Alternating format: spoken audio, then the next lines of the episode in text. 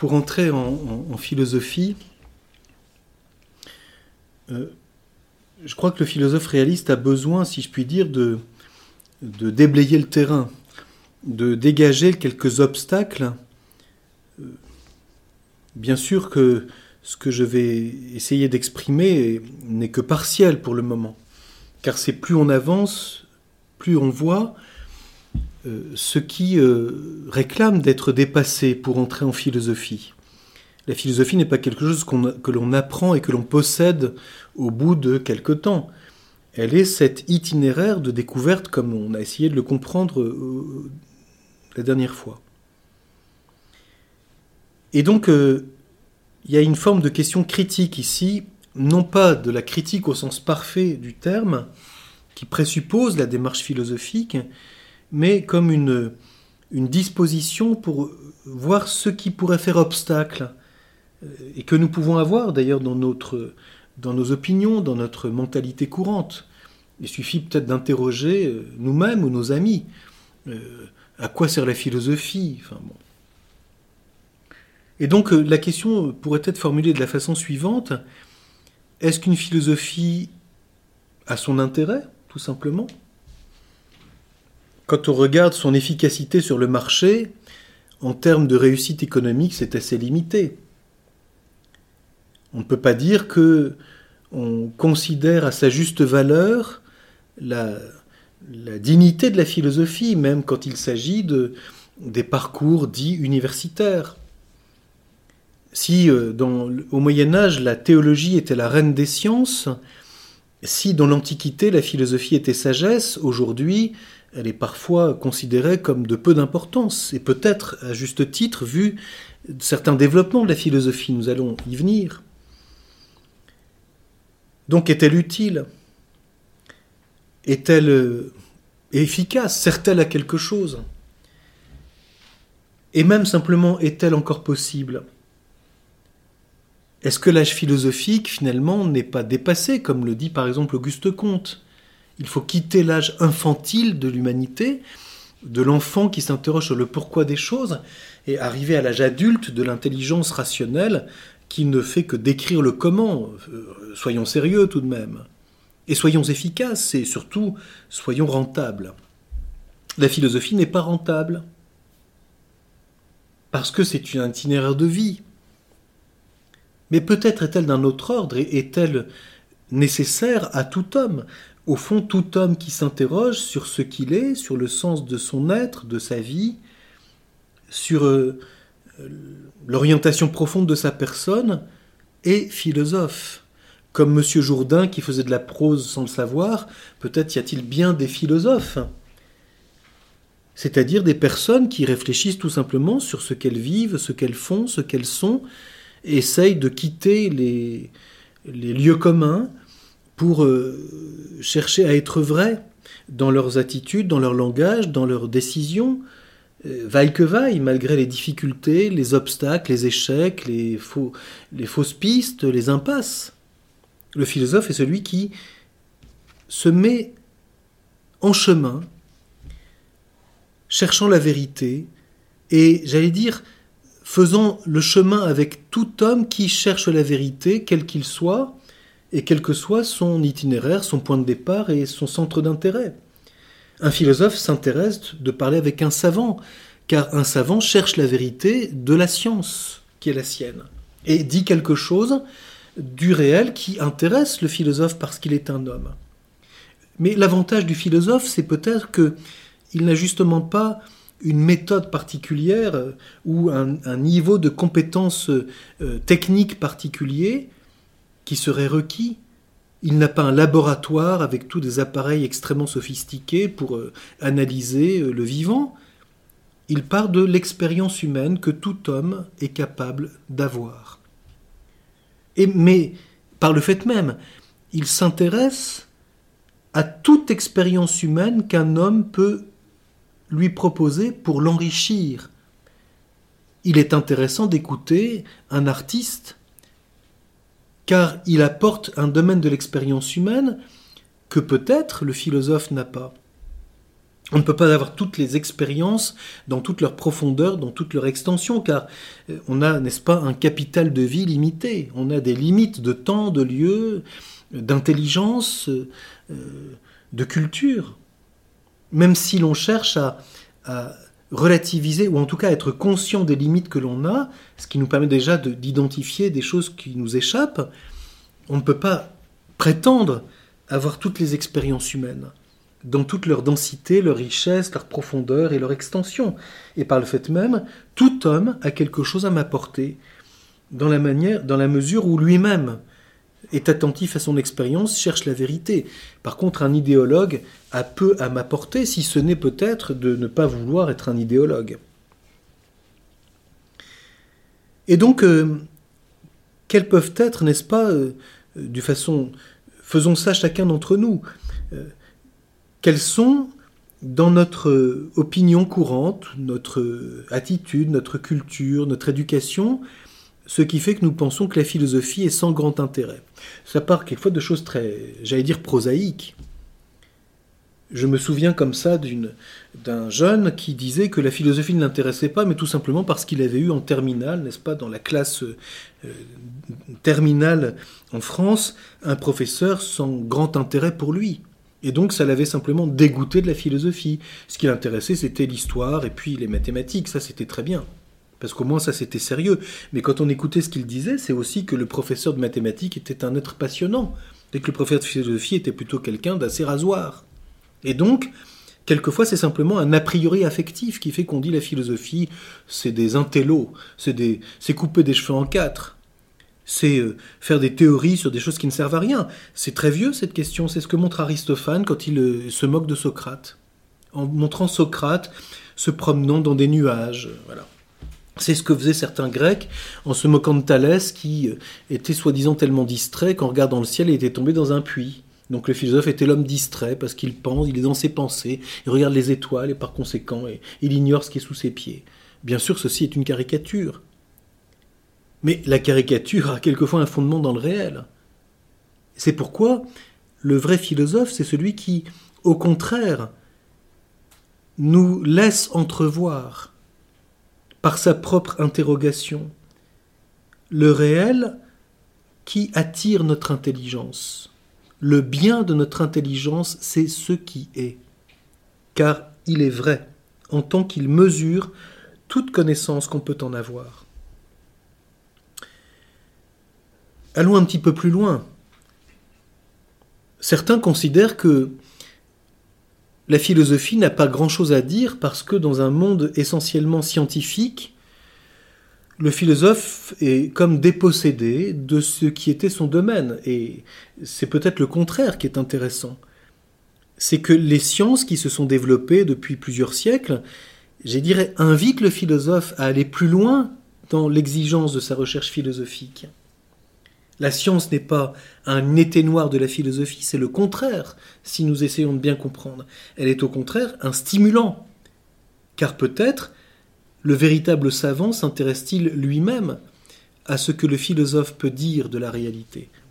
D'ailleurs, savoir ce que c'est que la science et la manière dont elle se développe dans l'intelligence humaine, c'est une question philosophique.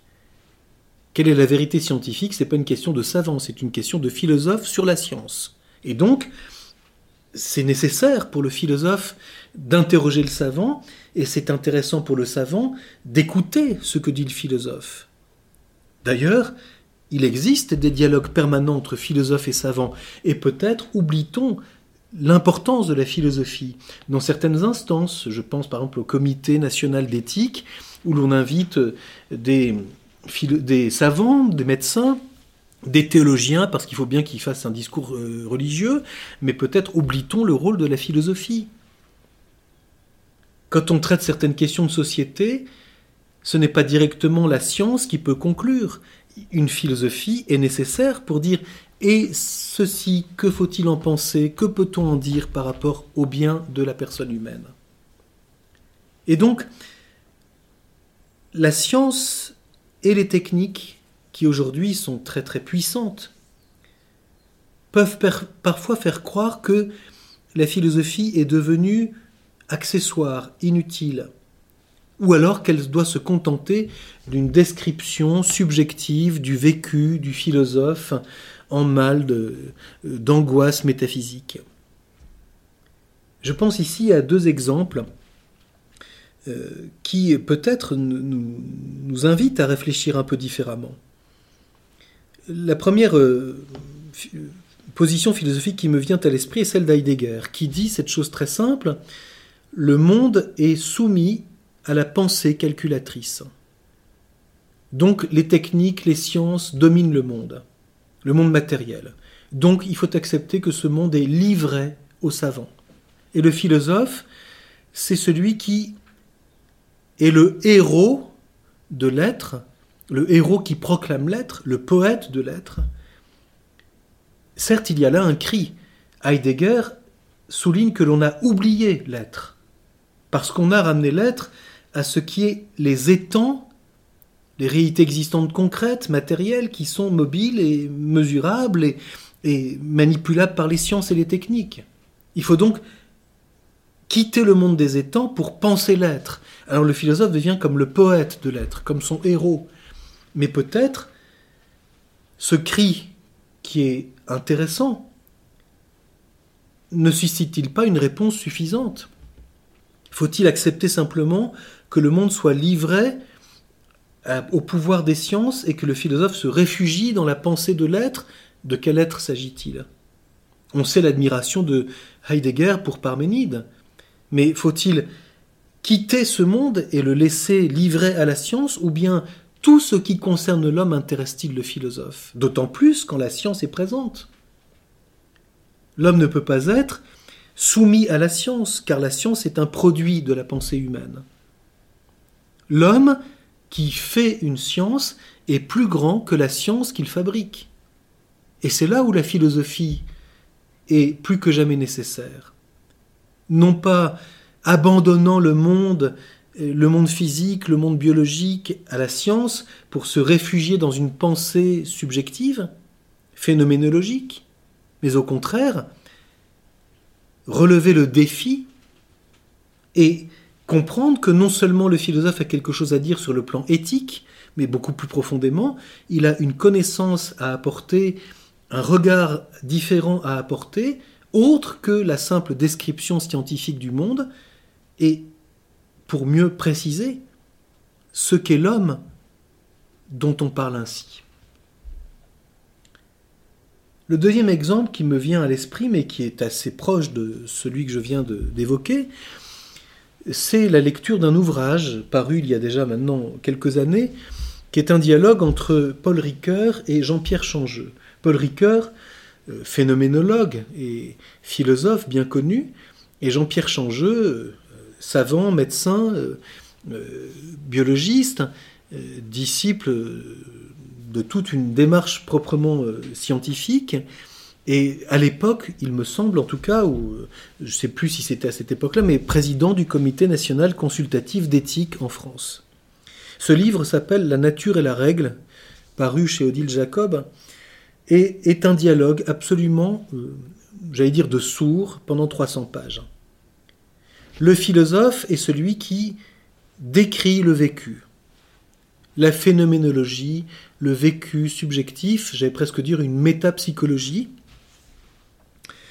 Ricoeur va plus loin que cela, bien sûr, parce qu'il est sensible à l'art, à la métaphore, à la poésie. Mais tout de même, la seule philosophie possible, c'est la phénoménologie.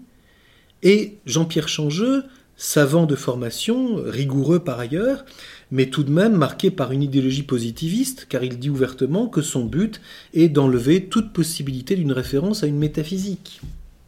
Donc d'un côté, la métaphysique n'est plus possible, on ne peut plus que penser la subjectivité vitale de l'homme, de l'autre.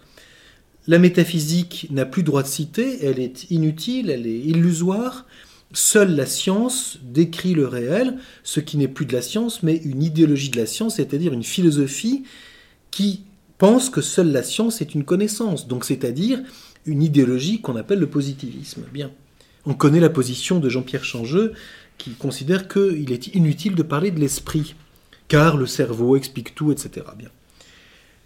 Et puis ces deux, ces deux protagonistes de ce dialogue, un peu un dialogue à, la Platon, un dialogue socratique où ils s'interrogent l'un l'autre et ne, ne s'épargnent rien, c'est-à-dire acceptent une véritable confrontation intellectuelle.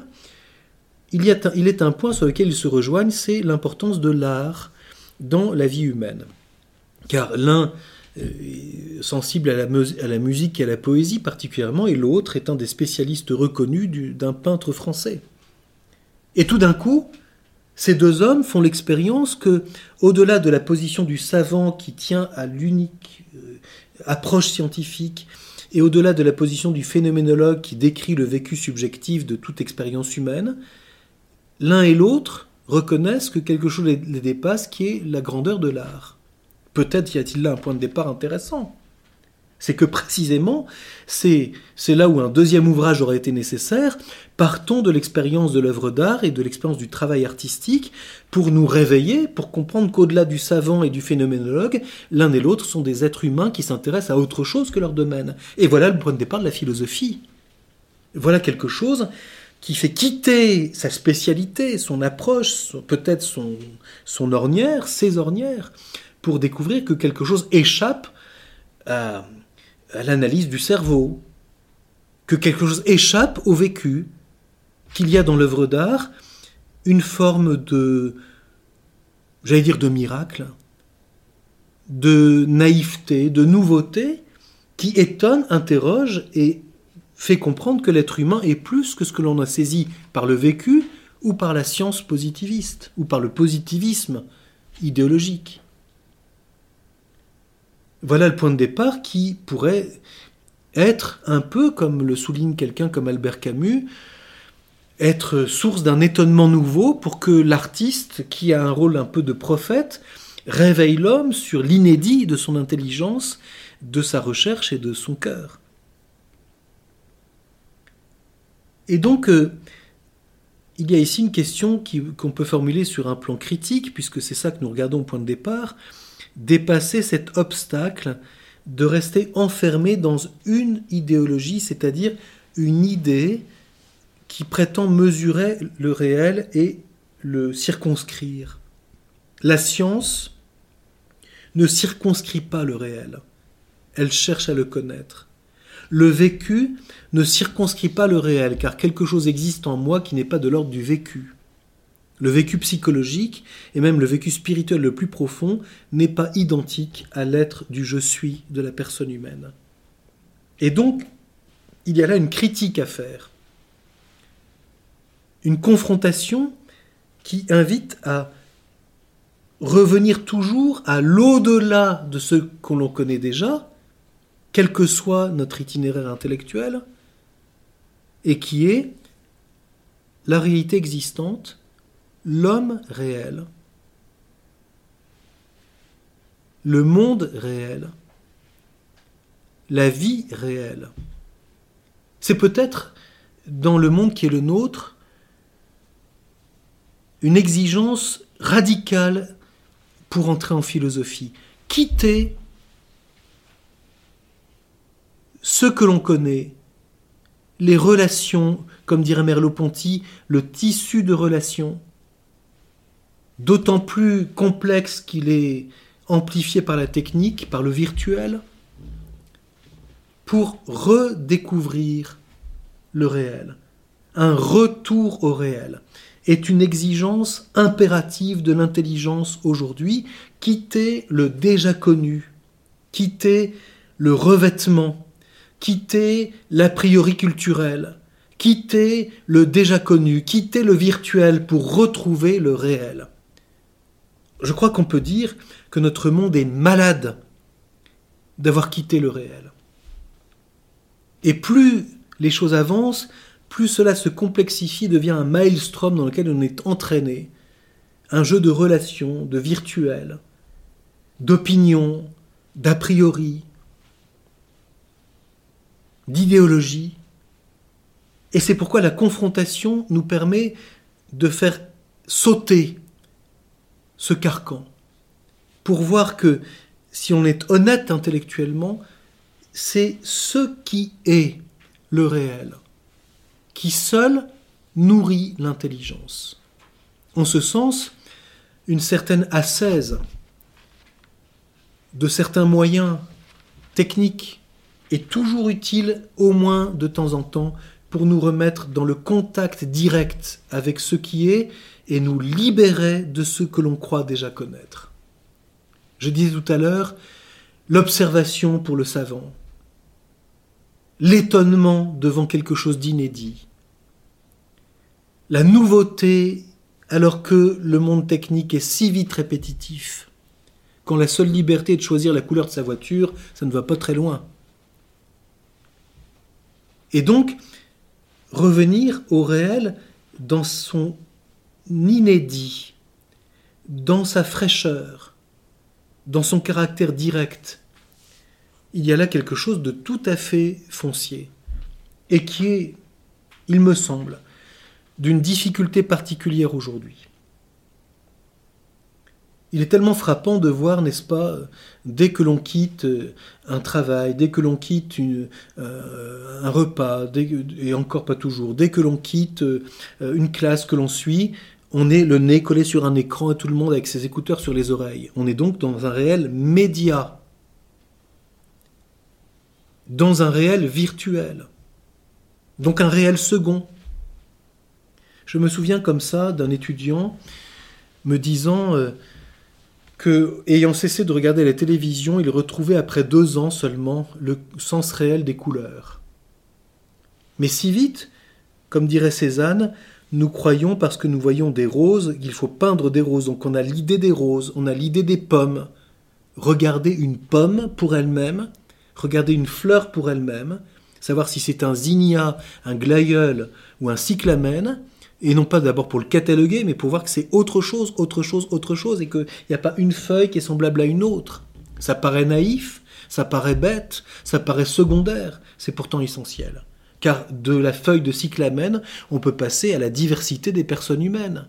Ce n'est pas un Africain ou un Noir, ce n'est pas un Blanc ou un Européen, c'est pas un homme ou un transgenre. C'est un être humain qui a quelque chose d'unique. Qui est-il? Et ça, c'est pas du virtuel. Ce n'est pas la télévision, les journaux, les médias qui vont apprendre qui est quelqu'un, c'est de l'écouter, c'est d'avoir l'expérience de ce qu'il est. On est si vite loin de cela, parce que comme je le disais, on a peur de l'expérience du réel, des fois, que ce ne serait pas comme l'idée qu'on nous en avait fait croire. Interroge-t-on seulement quelqu'un? Lui demande-t-on ce qu'il pense de quelque chose? Lui demande-t-on quel est son agir? Ce qu'il a fait réellement? Non, on est conclu, on a déjà conclu c'est exactement ce qui s'est passé pour Socrate. Socrate entraîne les jeunes dans l'impiété et les apprend à désobéir à la cité. Mais on n'a pas interrogé Socrate, et quand il cherche à s'exprimer, on le fait taire. On l'étouffe. On lui demande de s'empoisonner lui-même. Athènes a tué la philosophie en tuant Socrate. Parce qu'elle a tué l'exigence de la recherche de la vérité sans a priori, par peur que la vérité apporte du désordre remettent en, cause des choses établies, remettent en cause l'ordre établi. Le philosophe n'est pas un anarchiste par principe, mais il veut que l'ordre soit celui de la réalité et non pas l'ordre des idées que l'on voudrait pour que cela reste confortable. Et c'est en ce sens que le philosophe aime la diversité pour que ce qu'il croit déjà connaître soit remis en question, non pas par principe de remettre tout en question, par souci de chercher davantage la vérité que ce qu'il connaît déjà.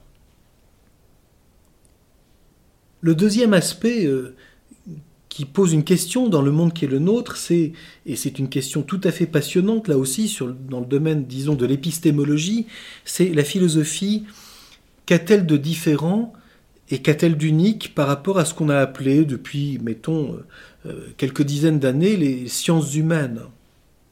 Et notamment la psychologie expérimentale qui est née euh, à une certaine époque à partir d'une méthode introspective.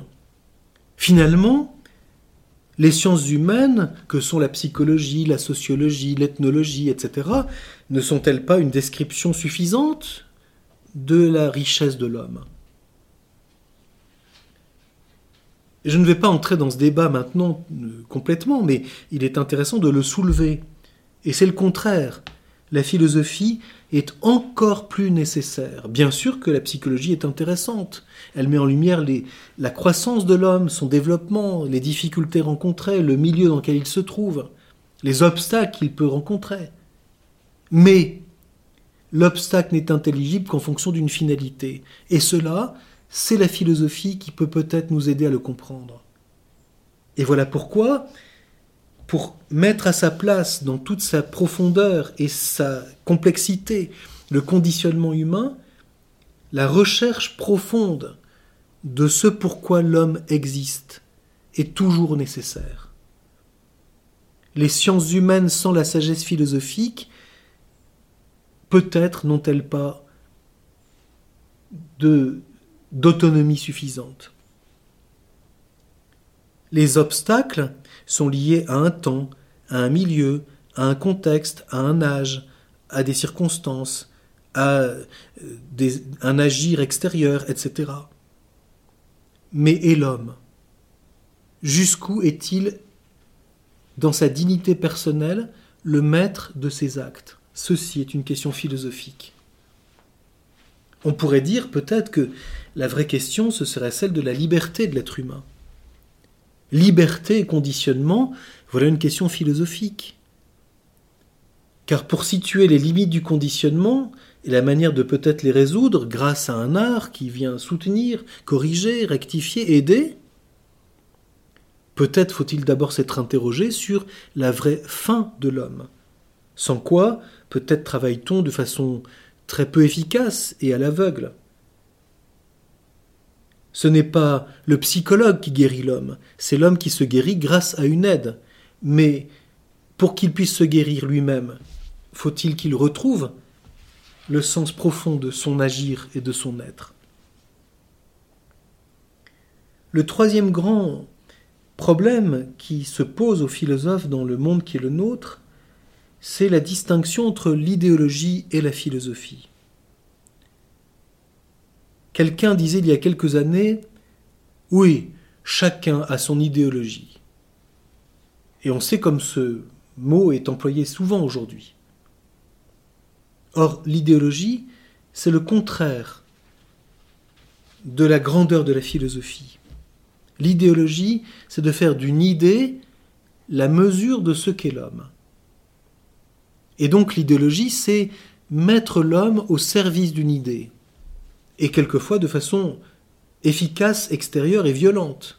On embrigade quelqu'un au service d'une idée. Alors qu'au contraire, comme le dit déjà Socrate, le philosophe est au service de l'homme et la philosophie, dans la mesure où elle cherche la vérité, apporte une liberté à la personne humaine. Elle n'enferme pas l'homme dans un système, elle invite l'homme qui veut être philosophe à se mettre à l'école de ce qui est pour, cherchant la vérité, devenir libre des idéologies. Je pense ici à un texte célèbre, tellement impressionnant, de Alexandre Solzhenitsyn. Quand, parlant aux États-Unis, à l'université de Harvard, il s'exprime sur le déclin du courage lui qui vient d'un régime totalitaire et qui, se réfugiant dans un pays où, semble-t-il, règne la liberté, au lieu de faire l'éloge d'un pays de liberté, constate que l'Occident a perdu le courage de la vérité, et donc n'a plus la force spirituelle d'être libre et Solzhenitsyn ayant le courage de dire qu'il se sent plus libre dans un régime qui contraint sa liberté extérieure que dans un régime apparemment où tout est possible, mais où le courage de la recherche de la vérité a disparu. Et il souligne combien, si on veut atteindre le courage, on doit d'abord atteindre l'intelligence.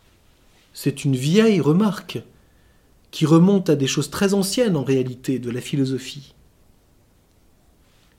le courage de la vérité, car la vérité est un bien difficile à conquérir. Facile en ce sens que nous pouvons toujours dire quelque chose de vrai, mais difficile en ce sens que nous ne l'atteignons jamais totalement et qu'il y a toujours quelque chose à redécouvrir, à mettre en lumière, à mieux saisir, à rectifier, à, affiner dans notre compréhension de ce que c'est que l'être humain. Et il y a ici quelque chose peut-être que j'aimerais mettre en lumière. Dans les grandes idéologies, il y a bizarrement une sorte de rencontre entre ce que j'appellerais une paresse intellectuelle qui veut se réfugier dans un discours pieux et fidéiste, et d'autre part une conception positiviste de la connaissance humaine. Bizarrement, le positivisme, l'idéologie positiviste qui considère que seul ce que dit la science est vrai et digne d'intérêt, et d'autre part le fidéisme qui consiste à affirmer que seule la foi nous fait dire certaines choses, les deux se rejoignent dans l'ignorance et le rejet de la philosophie. Car, outre la science, le philosophe dit quelque chose de l'homme que la science ne peut pas dire, et d'autre part, ces vérités sur l'homme que le philosophe peut dire n'appartiennent pas comme telles à la foi et aux croyants. C'est donc une alliance très étrange entre le positivisme et le fidéisme qui consiste à penser que seule la foi, seule la religion et la foi font dire, par exemple, que Dieu existe ou que l'homme a une âme immortelle. Alors que la philosophie dépasse la science parce qu'elle saisit certaines vérités de l'homme que la science ne peut pas atteindre. Par exemple, peut-on parler de l'âme humaine? Le biologiste ne parlera jamais de l'âme, ce n'est pas son propos. Ça ne veut pas dire que l'âme n'existe pas. C'est que sa science ne peut pas atteindre cette question. Mais d'autre part, l'existence de l'âme n'est pas une affirmation qui relève de la foi. Elle est une question philosophique et qui remonte à la plus haute antiquité philosophique. Platon est une grande philosophie de l'âme. Aristote a fait un traité sur l'âme. Descartes s'intéresse à l'âme. Et ceci est une question philosophique. Et donc, évitons d'une part l'idéologie facile du positivisme, d'autre part la paresse intellectuelle qui consiste à se réfugier dans la foi. Et ceci est quelque chose de courant aujourd'hui. Pour beaucoup, ce qui relève de la métaphysique est une opinion privée qui en réalité relève d'une croyance. Et pour beaucoup, n'est sérieux que ce qui relève de la foi. On a donc une espèce de schizophrénie entre des gens d'une rationalité scientifique exagérée, parce que n'est vrai que ce que dit la science, ils sont donc positivistes la semaine, et puis son fidéiste le dimanche, avec la messe, le poulet rôti, les frites et la belle-mère. C'est un contraste particulier qui a comme conséquence qu'il n'y a pas d'unité dans la recherche de l'intelligence. Situer ce que dit la science n'est pas idéologique, et distinguer l'intelligence et la foi est une nécessité absolue pour un croyant. Parce que la foi est une lumière surnaturelle qui enseigne quelque chose de nouveau, mais qui ne détruit pas les qualités et la capacité naturelle de l'intelligence humaine de s'élever jusqu'à une certaine sagesse. Et donc, il me semble que le monde dans lequel nous sommes, qui montre tellement fort ce contraste, un monde hyper technique, où le progrès de la science est admirable, et d'autre part, une forme de réduction de l'attitude religieuse à quelque chose de simplement affectif, à une dévotion, à une croyance, voire à une superstition. Alors que le philosophe est celui qui, d'une part, fréquente le savant parce qu'il est aussi une exigence philosophique qui est scientifique, le pourquoi des choses, et d'autre part, a un point de contact avec la foi, car il s'interroge, quand il touche la sagesse, sur ce qui est ultime dans l'homme, son âme, son esprit, l'existence de Dieu. C'est tout le rôle notamment de la philosophie première que l'on a appelée, mais nous y reviendrons, la métaphysique. Et donc il me semble que le philosophe est celui qui veut, dans cette complexité du monde qui est le nôtre, c'est peut-être sa mission particulière, dégager le diamant qu'est l'intelligence humaine, capable du vrai, j'allais dire capable d'être éclairé par cette lumière. Peut-être pourrait-on dire, c'est une belle expression, que le philosophe est à la fois un chercheur et un passeur de la lumière. Un chercheur de lumière et un passeur de lumière. Et l'intelligence humaine est faite pour cette lumière, pour cette vérité. Dégager ce diamant de la gangue de l'imaginaire, des idéologies, du virtuel, du positivisme, euh, du fidéisme, tous ces obstacles, tout ce qui peut engoncer l'intelligence pour retrouver cet état profond de l'intelligence faite pour chercher ce qui est vrai. Et la philosophie est donc, comme nous le disions au début, cette découverte, cet itinéraire de découverte. C'est pour ça qu'on parle de philosophie.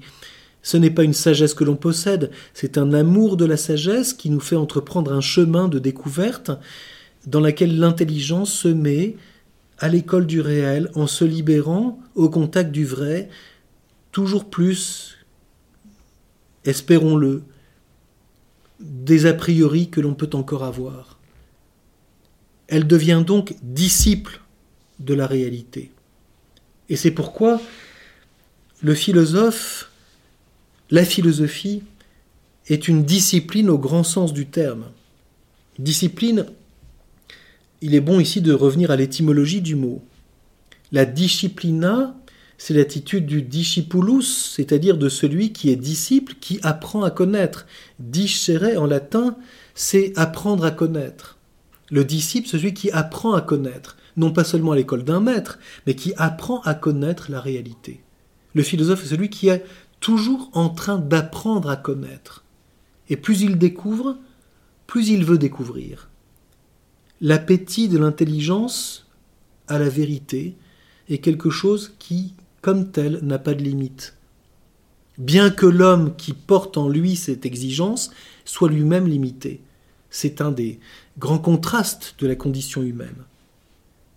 Nous sommes des êtres limités par notre corps, par notre temps, par notre culture, par notre manière d'être, par notre âge.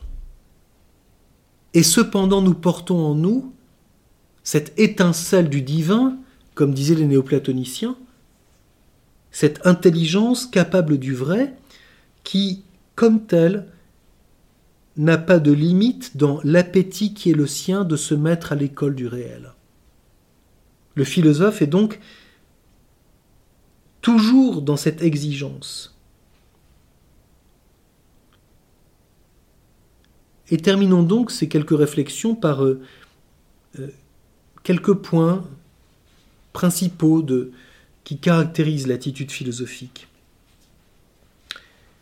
Premièrement, Il est à l'école de ce qui est, tel qu'il est, et ultimement en tant qu'il est. Ce que la philosophie première, qu'on a appelée malheureusement la métaphysique, développera. Mettre en lumière que la nourriture propre de l'intelligence, c'est ce qui est, le réel existant tel qu'il est. Il y a donc un réalisme de l'intelligence. Ce qu'on appelle la philosophie réaliste, c'est que c'est ce qui est qui seul mesure, nourrit et attire et finalise l'intelligence. Deuxièmement, le philosophe est celui qui découvre par le fait même ce que c'est que l'esprit. Désormais, à quoi bon parler d'esprit? Au contraire. Plus nous parlons du cerveau, plus nous avons besoin de parler de l'esprit, car l'esprit n'est pas dans le cerveau. Le cerveau, c'est un organe du corps. L'intelligence comme intelligence n'est pas matérielle. Et le philosophe, seul, peut mettre en lumière ce que c'est que l'esprit. Et donc, la relation de l'être et de l'esprit est une chose fondamentale de la connaissance philosophique. Et enfin, c'est toujours la personne humaine qui intéresse le philosophe, explicitement. Qu'est-ce que l'homme?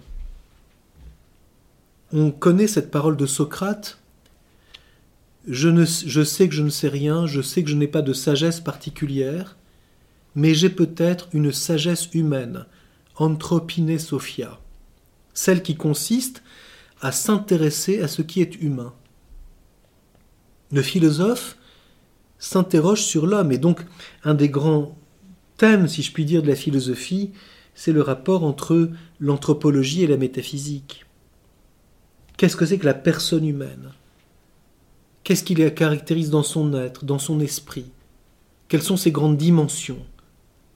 Quelle est sa complexité? Comment penser le, rapport de l'âme et du corps? Qu'est-ce que c'est que d'être dans le monde physique par son corps Donc, enraciné dans le monde physique d'une terre, d'un lieu, d'un temps, et pourtant capable de dépasser ce lieu, ce temps par son intelligence capable du vrai? Comprendre qui est l'homme, c'est par excellence l'intérêt du philosophe.